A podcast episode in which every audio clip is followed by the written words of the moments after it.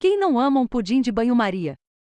Pode parecer complicado assar em banho-maria, mas saiba que você pode fazer esse mesmo pudim na air fryer. Acredito que o leite ninho no pudim fez a diferença no sabor, e assar a 200 graus por 40 minutos deixou ele mais cozido, firme e moreninho.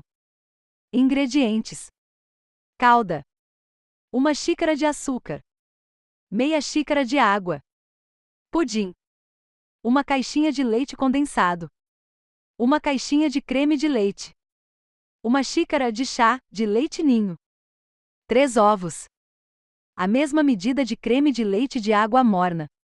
Como fazer? Calda de caramelo.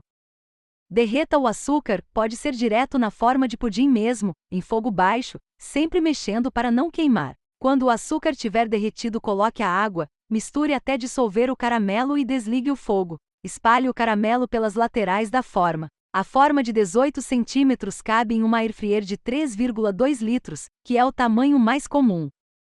No liquidificador, coloque os ovos inteiros, o leite moça, o creme de leite, o leite ninho e a água morna e bata de 3 a 5 minutos.